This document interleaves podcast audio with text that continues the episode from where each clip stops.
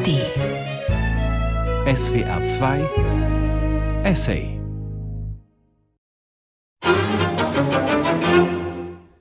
Unisono, italienisch. Das Fortschreiten mehrerer Stimmen im Einklang, seit dem 18. Jahrhundert auch in Oktaven, letzteres wurde zuvor als Äquisonus bezeichnet. In der Notation gefordert durch al unisono bzw. al ottava. Das Unisono ist im strengen Satz verboten. Es wird jedoch als besonderer Effekt an Knotenpunkten der Komposition, etwa bei der Themenaufstellung oder am Schluss verwendet. So Meyers Taschenlexikon Musik. Ein solcher Knotenpunkt ist der Anfang dieses Streichquartetts. Gebündelt spielen die vier Instrumente die gleiche Melodie. Sofort jedoch löst sich der Knoten wieder auf, die Töne verstreuen sich im Klangraum.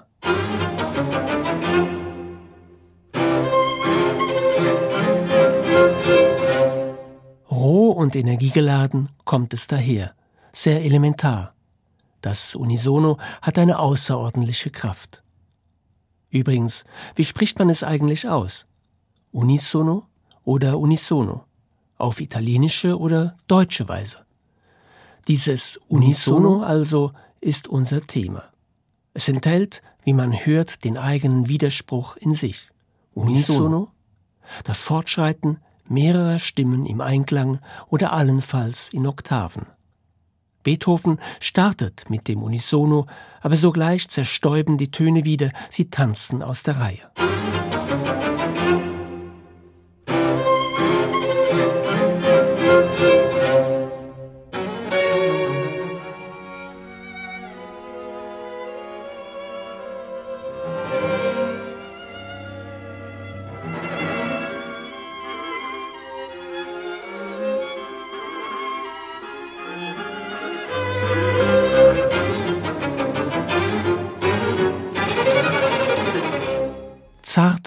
Melodien steigen auf, werden aber immer wieder von diesem Unisono gestört und zerrissen. Die Geigen scheinen zwischendurch Bitte, Bitte zu flehen. Ein neues Unisono bricht herein und schon ist die Musik weiter.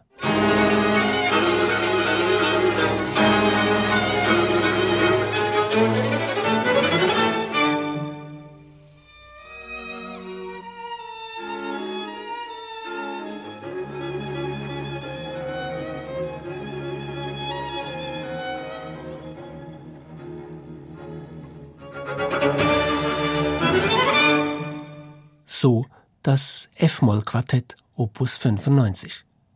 Ein starker Anfang, prägend.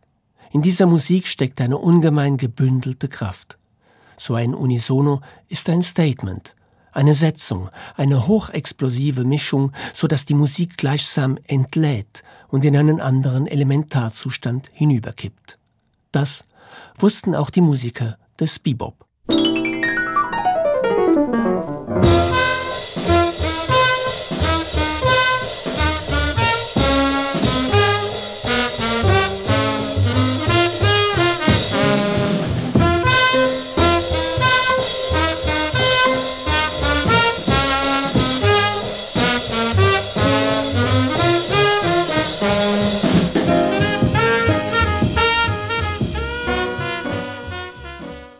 Gemeinsam wird das Thema exponiert, dann dividiert sich das Ensemble auseinander, ergießt sich in einzelnen Soli und am Schluss kehrt es häufig zum Thema im Unisono zurück.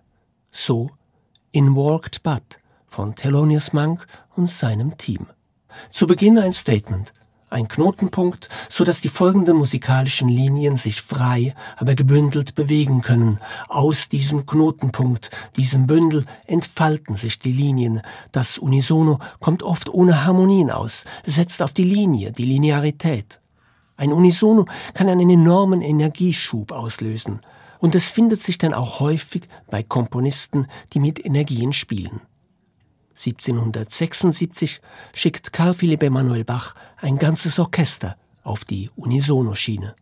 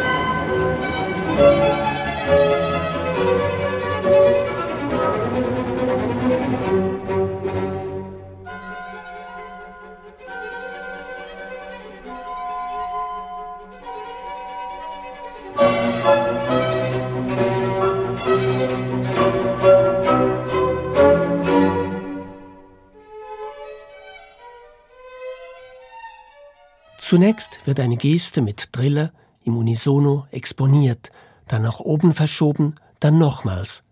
Erst scheint's zu stauen, dann gerät es in Bewegung und rast schließlich los. Das Unisono des Beginns, fast ein Unisono-Büschel, wird allmählich entflochten, auseinandergenommen. Die Direktheit nimmt überhand, entfesselte Energetik. Die Schwierigkeit besteht allenfalls darin, die Energie beizubehalten. Hier wird ein Spiel mit dem Unisono getrieben und entsprechend treibt es uns an, stockt es mal, verziseliert es sich und jagt weiter. Und dabei desavouiert der Bachsohn fast ein wenig, was er doch alles an Kontrapunkttechnik gelernt hat. Ich habe vor im Jahre vier große Orchestersinfonien von zwölf obligaten Stimmen gemacht. Es ist das Größte in der Art, was ich gemacht habe. Weiter etwas davon zu sagen, leidet meine Bescheidenheit nicht. So Karl Philipp Emanuel Bach 1778 in einem Brief an seinen Verleger Breitkopf in Leipzig. Über 200 Jahre später schickt ein Franzose das moderne Orchester auf die Unisono-Rennbahn. Achtung, fertig los oder Ready, Steady, Go.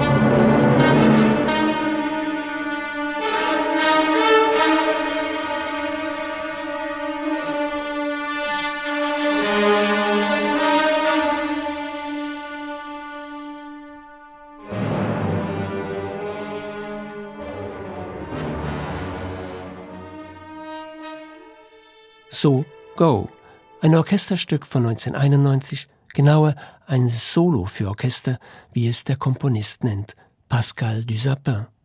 Eine orchestrale Vielheit wird zu einer Linie, einem Unisono gebündelt, zusammengeschworen, zusammengeschweißt, so als müsse die Musik mit vereinten Kräften in ein Neuland, ein unbekanntes Terrain vorstoßen. Das Unisono bleibt, in aneinandergereihten Gesten, durch Haltetöne verbunden, sucht es sich einen Weg. Getriebenheit. Es geht um ein Orchester, das über die Frage der reinen Linie nachdenkt, aber ohne Polyphonie. So der Komponist.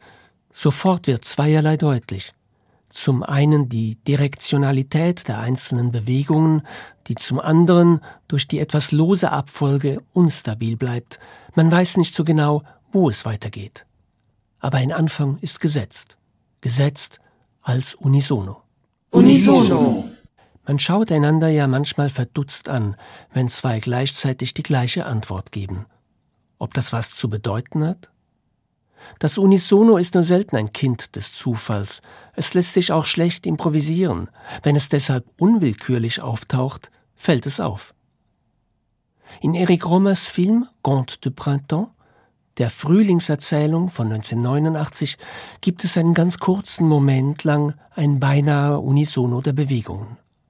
Die beiden Frauen, Jeanne und Natascha, sitzen nebeneinander auf dem Sofa und führen beide ihr Weinglas an die Lippen, um einen kleinen Schluck zu nehmen. Vielleicht wissen wir, dass der Film von der Freundschaft zweier Frauen handelt, aber noch nicht, wer sie sind und wie sie sich kennenlernen. Gleich werden sie miteinander zu sprechen beginnen sehr persönlich. Das Unisono der Gesten hat sie zusammengeführt.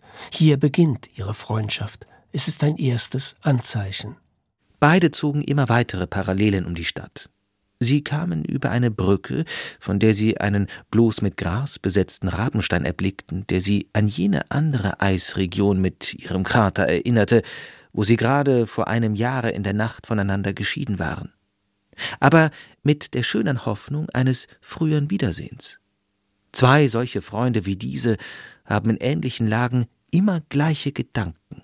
Jeder ist, wenn nicht das Unisono, doch die Oktave, die Quinte, die Quarte des anderen. So Jean Paul in seinem Siebenkäs.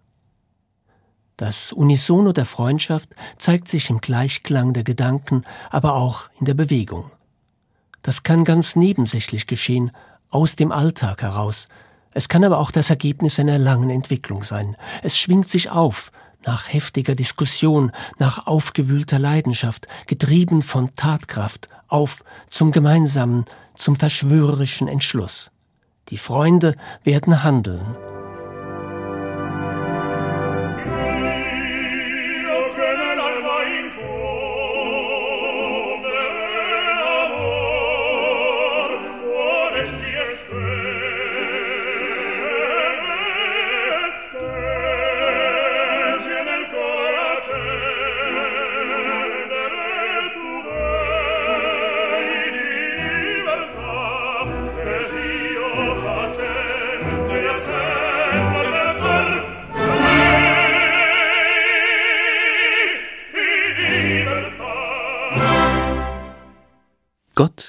In aller Menschenherz der Liebe Flamm entzündet, lass leuchten auch in ihrer Brust der hohen Freiheit Licht.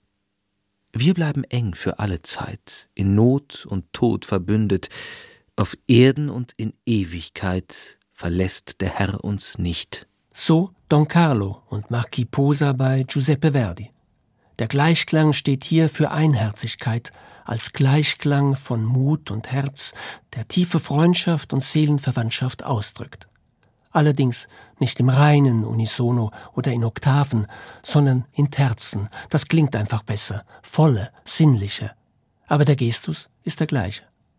Deshalb singen Liebespaare gern in Terzen und Sechsten, wenn auch im gleichen Rhythmus. Das Unisono der Freundschaft und der Liebe hatten die Komponisten und Komponistinnen schon lange entdeckt. Von der Freundschaft ist es nur ein Schritt zum Liebesbeginn. Auf der anderen Seite der Autobahn entdeckten wir einen Kiosk, an dem wir uns etwas zu essen besorgen wollten. Um dorthin zu gelangen, mussten wir über die Mittelleitplanke springen. Stockhausen und ich liefen spontan im selben Augenblick los, sprangen gemeinsam hinüber, er hatte mir die Hand gereicht, kamen synchron auf und rannten weiter alles in genau gleichem Sprungrhythmus. Es fiel uns beiden auf. Viele Jahre später würde er in einem Brief an mich auf dieses erste gemeinsame Takten zwischen uns zurückblicken. Im Einklang sein, sich im gleichen Schritt bewegen, nun, das war für den Moment doch noch innerhalb des Erlaubten. Dass wir uns mochten, war freilich nicht zu übersehen. So Mary Bauermeister in ihren Erinnerungen an Karl-Heinz Stockhausen. Ein gemeinsames Takten, eine gleiche Bewegung deuten die Zukunft an. Es muss nicht unbedingt die Autobahn überquert werden. Es reicht, unisono die Champs-Élysées hinunterzugehen, im gleichen Tempo, im gleichen Schritt. Im Louvre findet man zum Beispiel altägyptische Figurenpaare, teilweise wahrscheinlich Herrscherpaare. Mann und Frau schreiten nebeneinander helläugig und zügig daher, blicken einander zwar nicht an, halten einander aber an den Händen und sind in der gleichen Bewegung. Vielleicht auf der Straße hin zum Unbekannten. Couple égyptien en route vers l'inconnu nennt George Kurtak zwei Klavierstücke.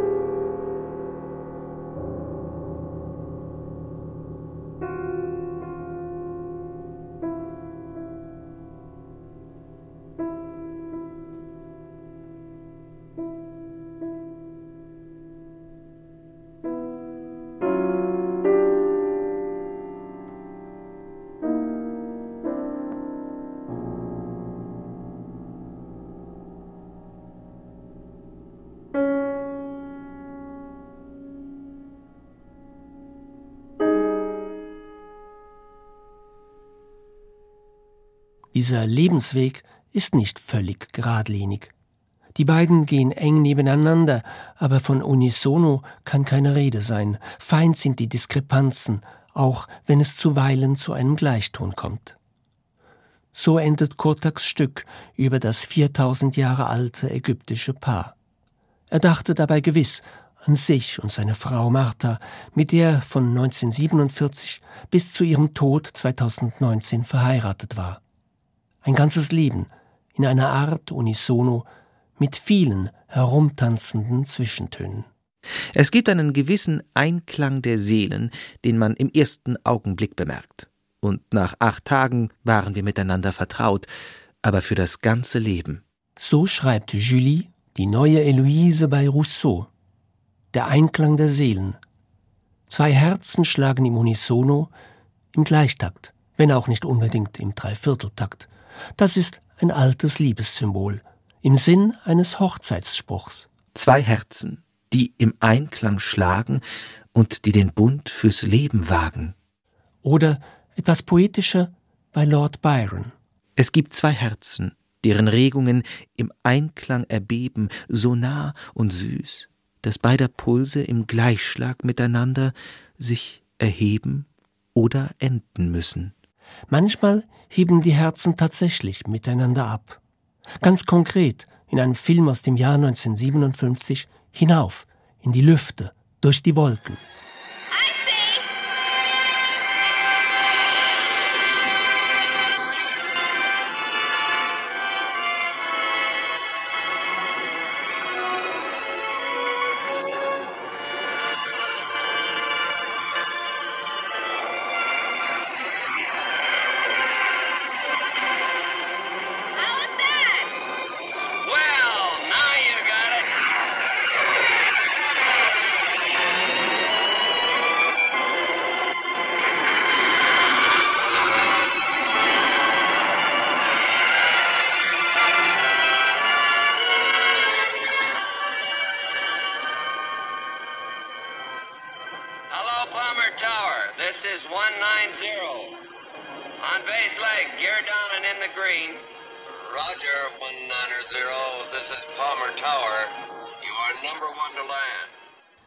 Genießen die Lüfte, die Höhen, die Wolken und das gemeinsame Fliegen, elegant in Parallelen, schwalbenähnlich wie im Unisono, bloß handelt es sich hier um zwei Düsenjäger. Das ist ein vielleicht ungewöhnliches, aber sehr wohl faszinierendes Bild. Es findet sich im Film Jet Pilot von Josef von Sternberg, in den Hauptrollen John Wayne und Janet Lee. Da rennen oder fliegen zwei so fraglos nebeneinander her, dem kalten Krieg davon, in sogenannter Eintracht vielleicht sogar, in Concordia, Unicordia, einmütig, einherzig, wie ein fliegendes Pharaonenpaar.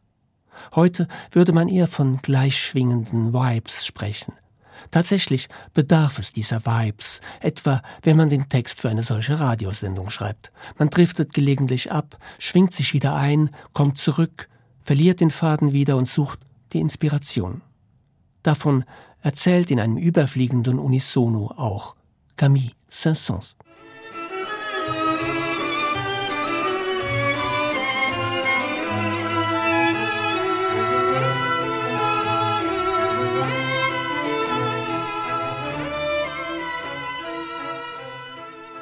So fliegen auch sie dahin, inspiriert in den Wolken, Geige und Cello, Muse und Poet. Aber bis sie dahin kommen, dauert es ein wenig, denn in dieser Geschichte, auch fast eine Art Liebesgeschichte, müssen sie sich erst noch finden. Hier wird geküsst, der Dichter von der Muse. Eingangs hören wir, wie sie sich, die Violine, zu ihm hinabneigt.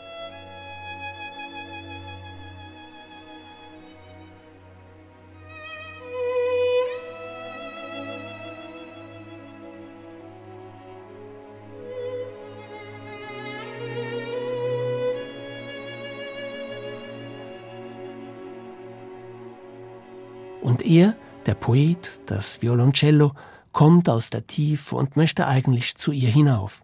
Aber noch bleibt es beim sich sehnen.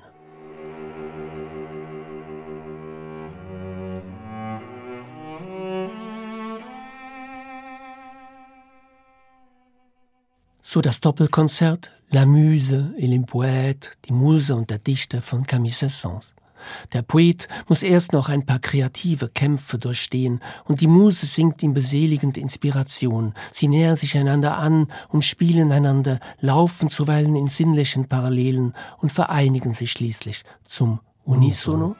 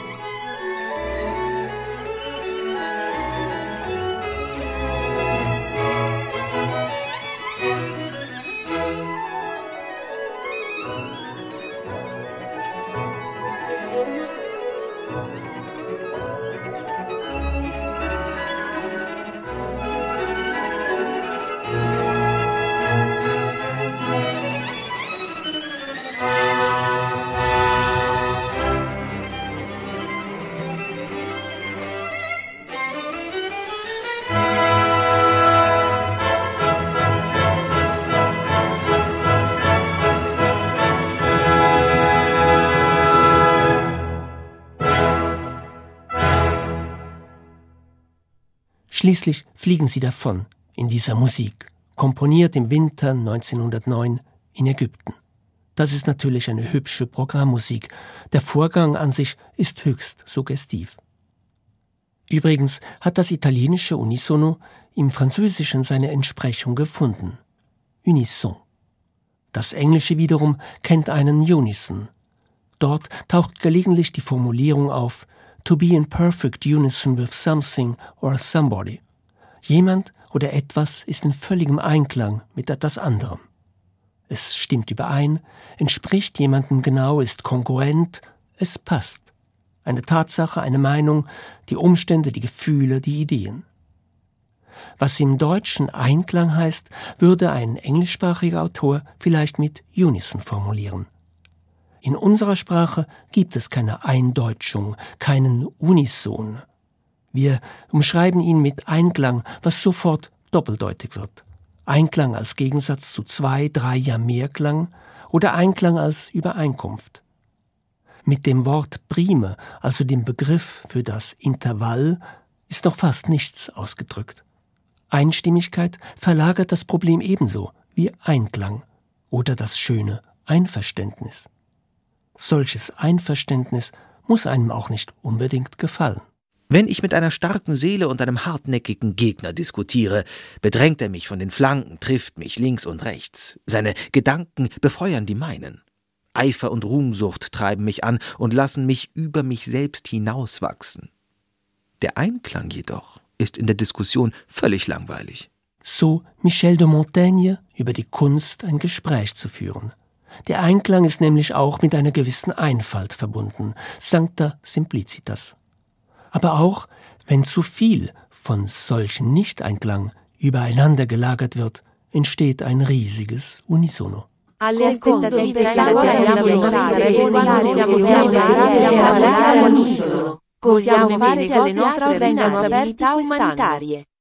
Käufer und Verkäufer schrien und lärmten durcheinander. Fremde, die sich zurecht fragten, Wagen, die sich gewaltsam Platz machten.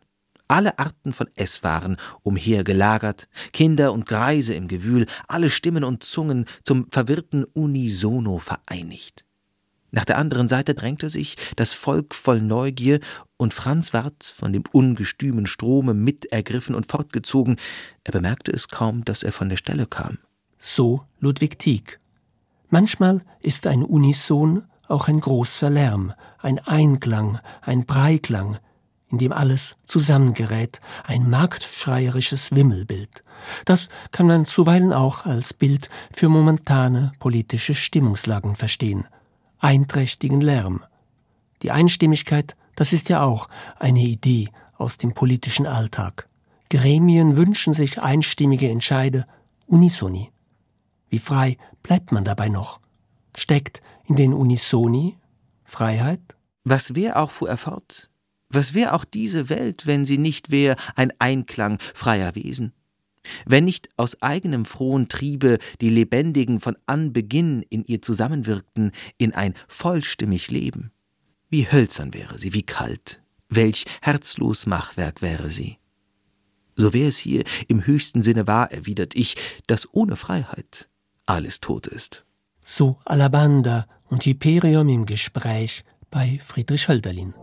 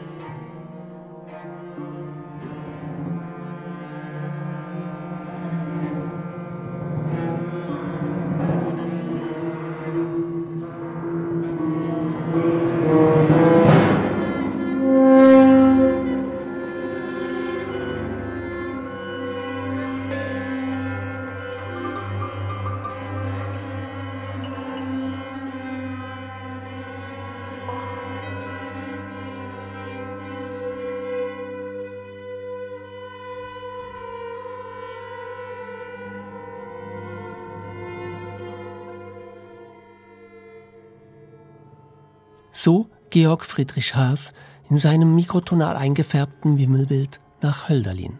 Einklang freier Wesen, was man hier wirklich kaum als unisono übersetzen kann. Und doch ist der Einklang der Wesen, das Zusammenklingen vielleicht mit einer Hoffnung verbunden, hin zum Helleren. Ich schrieb diese Komposition 2001. Es begann der Krieg im Irak und da hat mich doch vieles sehr beeindruckt an Bildern, die man damals sah. Ich wachte eines Nachts auf und hatte eine grauschwarze Wand vor mir. Man sah die Bilder von Ölquellen, die angezündet wurden, und man sah nur Rauchschwaden. Menschen versuchten hindurchzugehen, eingeschlossen in diesem Nebel, in diesem Dunkel. Ich sah die Menschen in dieser zerbröckelten Wand, und am Schluss hatte ich das Gefühl, dass unzählige Menschen in einer Leere sind, sich alle an den Händen halten und einen Unisono-Gesang singen. Dieser ist am Schluss in den Bläsern und steigert sich immer mehr. Ich hatte das Gefühl einer Menschengemeinschaft nach diesem schrecklichen Unglück. Ich wählte als endgültigen Titel dann Traumspiralen, weil sich der Traum eben immer wieder dreht und immer wieder in vollkommen andere Bereiche und Farben vorstößt. So Aribert Reimann über sein Orchesterstück Spiralat Halom von 2002.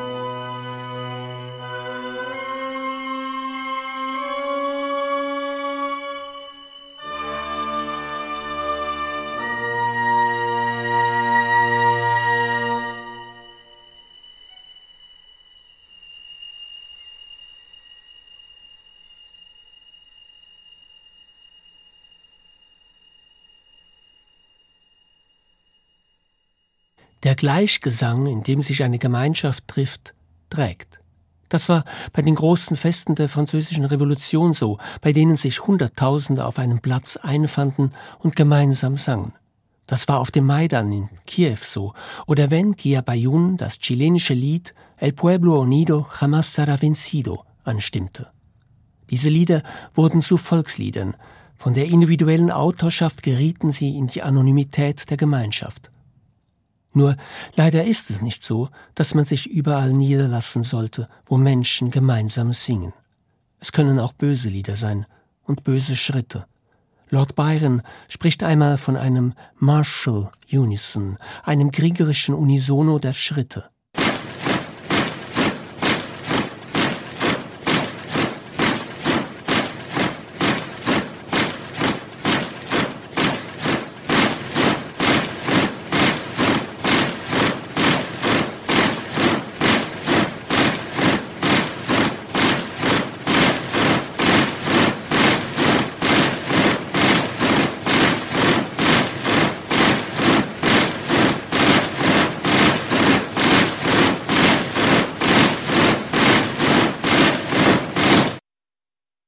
Als Kraft kann das Unisono zerstörerisch werden, wenn es in seiner Bündelung einem Tunnel gleicht. Alles muss durch diese eine Bewegung hindurch. Unisoni bzw. Oktavengänge haben oft eine besondere formale Kraft, weil sie disparate, frei im kontrapunktischen Raum sich bewegende Linien auf eine Richtung hin bündeln, sie also quasi auf eine Linie zwingen und energetisch vorantreiben, sans Polyphonie. Das Unisono als Tunnel also durch eine enge, eine hohle Gasse, durch die die Musik hindurch muss. So ist auch die Funktion der Danse de la Fureur pour les sept trompettes bei Olivier Messiaen. Diese sieben Trompeten tanzen ihren Tanz des Zorns im Unisono. So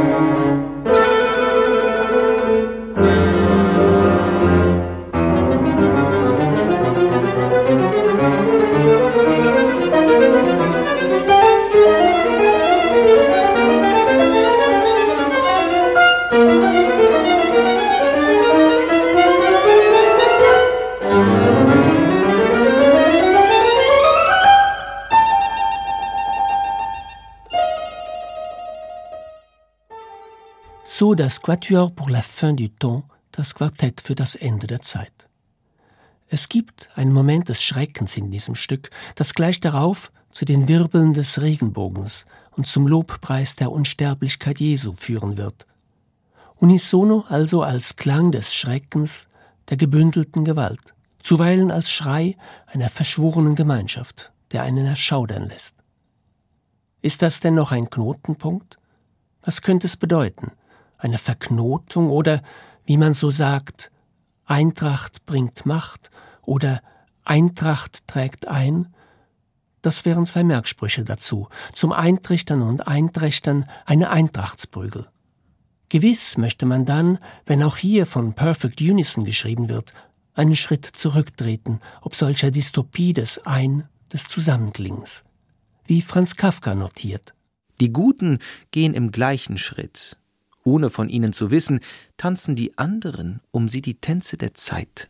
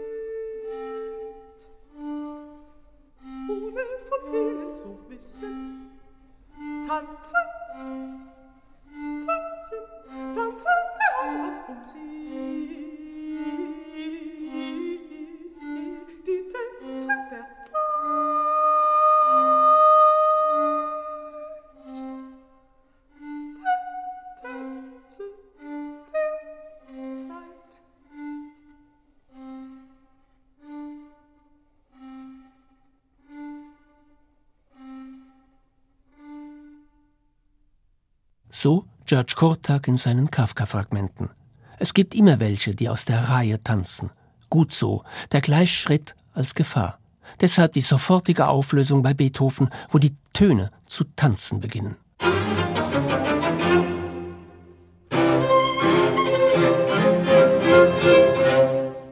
Ein Unisono steht zuweilen wie eine Maxime vor einem Text. Es nimmt alles, was folgt, unter seinen Mantel. Einigkeit mit sich selber die aber sogleich so tut, als seien die anderen eingeschlossen. Es ist eine Setzung, so wie die schweizerische Bundesverfassung mit den Worten anhebt Im Namen Gottes des Allmächtigen. Das ist so einmütig gesetzt, man muss es kein zweites Mal sagen. Da wird ein ganzes Land auf eine Grundlage eingeschworen und es hebt zwei Finger zum Eid. Denn das Unisono ist eigentlich ein hochtheologisches und tiefpsychologisches Thema. Die Wesenseinheit Gottes das Wesensunisono besteht aus drei Personen. Es gibt verschiedene Gnadengaben, aber nur den einen Geist. Es gibt verschiedene Dienste, aber nur den einen Herrn. Es gibt verschiedene Kräfte, die wirken, aber nur den einen Gott. So Paulus an die Korinther. Und wenn wir schon mal in den musikalischen Himmel horchen, hören wir zwei Seraphim singen.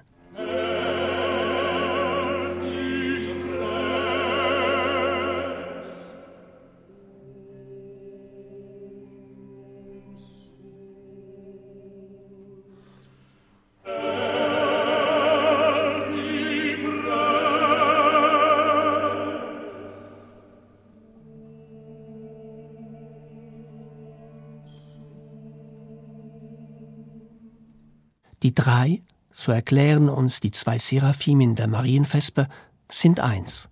Vater, Wort und Geist. Und was Claudio Monteverdi zuvor in langen Fiorituren entfaltet, eben die Dreifaltigkeit, führt er dann in einem Unisono, einem Gott, zusammen. So ist ein Unisono auch eine Engführung, eine Ängstführung hin zum einen. Und damit kommt ja alles zusammen die Dreieinigkeit und die Unio Mystica, jene von Gott und Seele vielleicht, darüber kann man sich streiten und uneins werden. Allerdings gibt es Stellen, wo uns der Einklang, die Konkurrenz, völlig selbstverständlich, ja notwendig erscheint. Was also, wenn dieser Einklang, diese Konkurrenz gestört wird? Kürzlich wieder bei einem Krimi gerieten Ton und Bildspur minim auseinander. Irritiert fühlte ich mich aus der Bahn geworfen, desunisoniert gleichsam. Schauen und Hören erschlafften leicht, auch wenn ich mich irgendwie daran gewöhnte und den Lippen einen gewissen Vorsprung gewährte. Damit kann man auch spielen und es zum Gestaltungsmittel erheben. Mauricio Kagel, der Medienkomponist, hat das gelegentlich genutzt. In seinem Mitternachtsstück zum Beispiel, einem Film über eine eigene Komposition nach Robert Schumanns Tagebüchern, verlaufen Ton und Bildspur ständig asynchron. Nur an drei Stellen treffen sie aufeinander, als wollten sie andeuten, dass es doch ginge. Ansonsten, Ansonsten sind sie asynchron, was den schauerlich-schummrigen Eindruck des Stücks noch verstärkt. Die Unschärfe ist ein gutes Mittel des Unheimlichen denn sie lässt uns nicht heimisch werden. Die Nicht-Synchronität ist ungemütlich. Was bei Kagel gröber gestrickt ist, kann man auch ganz fein weben. Gestörte oder ungenaue Unisoni als kleine Stolperer auf der Bahn oder auch als kleine Lizenzen.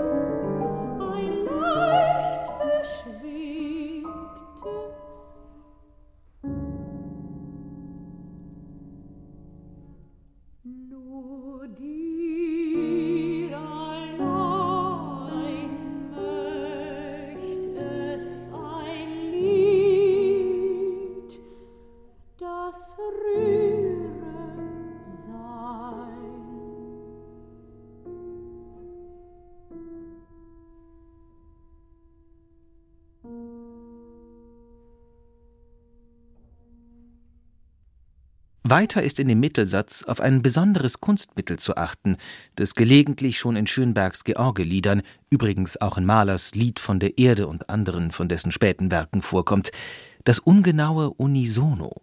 Begleitung und Singstimme sind an solchen Stellen zwar in ihren charakteristischen Tönen identisch, weichen aber in ihren rhythmischen Werten um ein geringes voneinander ab, fallen nicht zusammen eine Praxis der östlichen Musik, die wohl über den Exotismus in die europäische Kunstmusik drang. Die Funktion dieses Verfahrens ist es, noch da, wo die Stimmen einander am nächsten kommen, eine gewisse improvisatorische Lockerheit, prosahaft Unverbindlichkeit zu bewahren. Solche intendierte Ungenauigkeit erheischt selbstverständlich besondere Genauigkeit der Wiedergabe, nur wenn die rhythmischen Längen derselben Töne deutlich in Gesang und Klavier verschieden sind, werden die rhythmischen Schwebungen fühlbar. So Theodor W. Adorno in Der getreue Korrepetitor über Anton Webens Lied.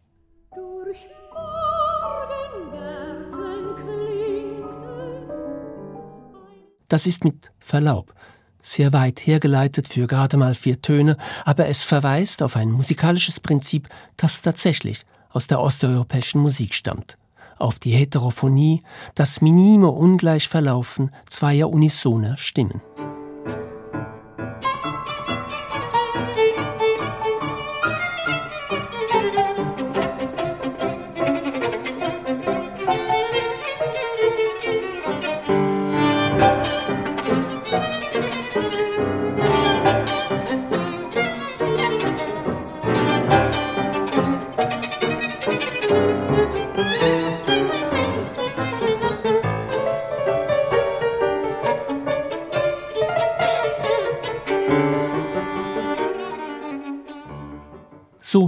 Dritte Violinsonate von Georges Enescu.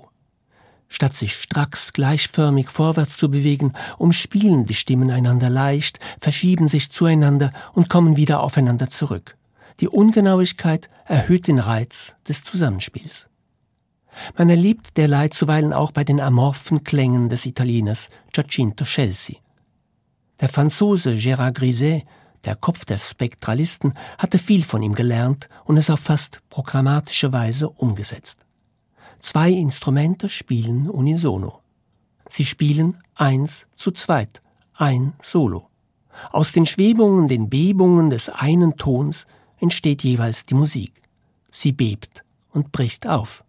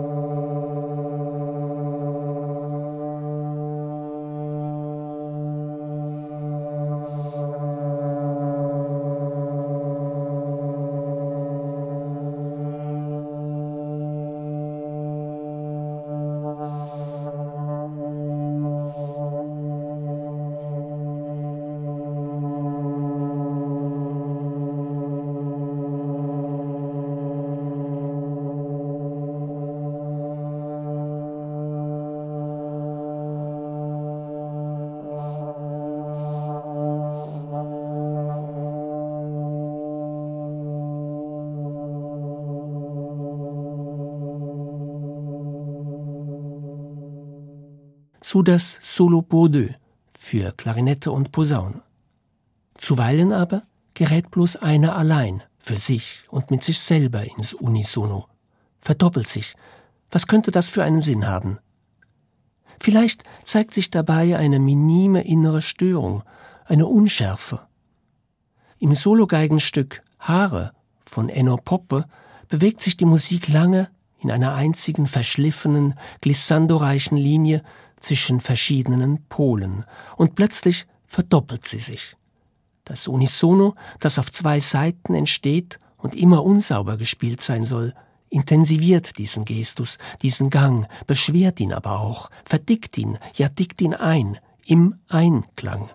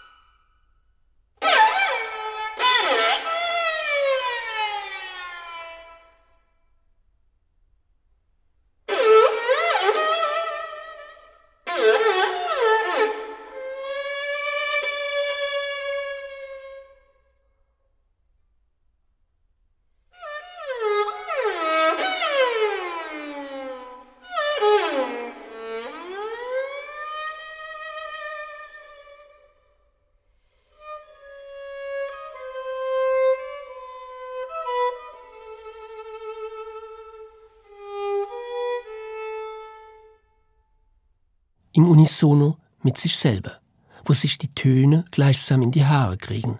Der Einklang mit sich selber hat etwas von einer Getriebenheit, einer Selbstverliebtheit und einer Todessehnsucht, einer Selbstauslöschung in der Verdoppelung. Die Liebe nämlich mündet, wenn sie tatsächlich auf den einen Ton geht, in den Tod. Das auf einem Höhepunkt der ausströmenden Sinnlichkeit bei der Überreichung der silbernen Rose da umschlingen sich die Stimmen im siebenten Himmel aufs innigste, schwingen zusammen auf und nieder in sinnlichen Sechsten und Herzen, in Fistur, einer himmlischen Tonart mit ganz vielen erhöhenden und erhebenden Kreuzen.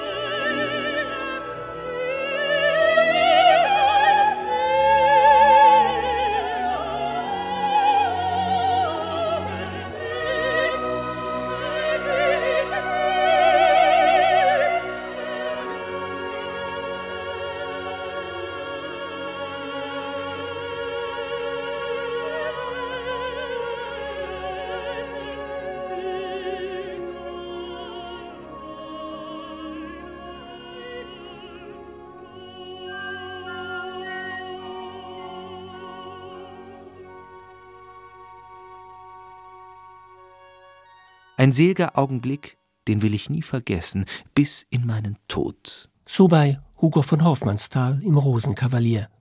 Auf das letzte Wort, Tod, fallen die beiden Stimmen in einen Ton hinein, in den Unisonus, in die Einheit.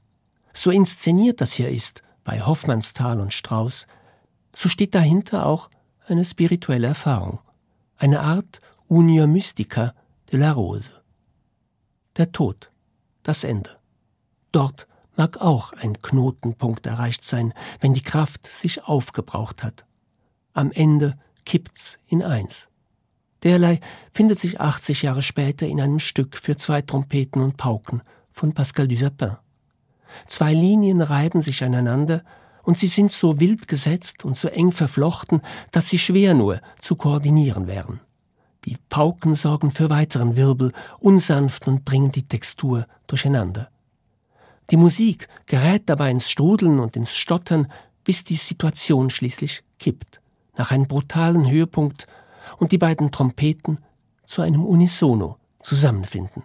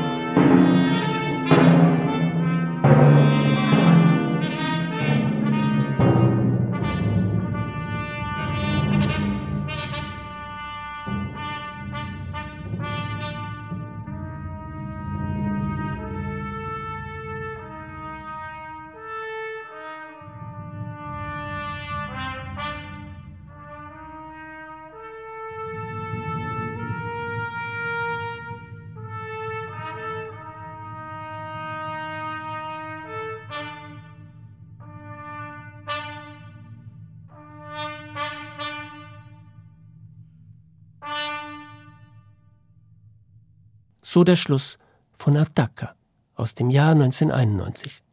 Da kippt etwas aus dem Vielen ins Eins. Vielleicht hat sich die Energie aufgebraucht. Vielleicht will sie sich nochmals bündeln am letzten Knotenpunkt und dann entleert, erleichtern, enteilen. Das letzte Unisono, das Unisono als letztes. Hinweg, hinüber. So auch nun ganz zum Schluss in Chopins Prélude G-Dur.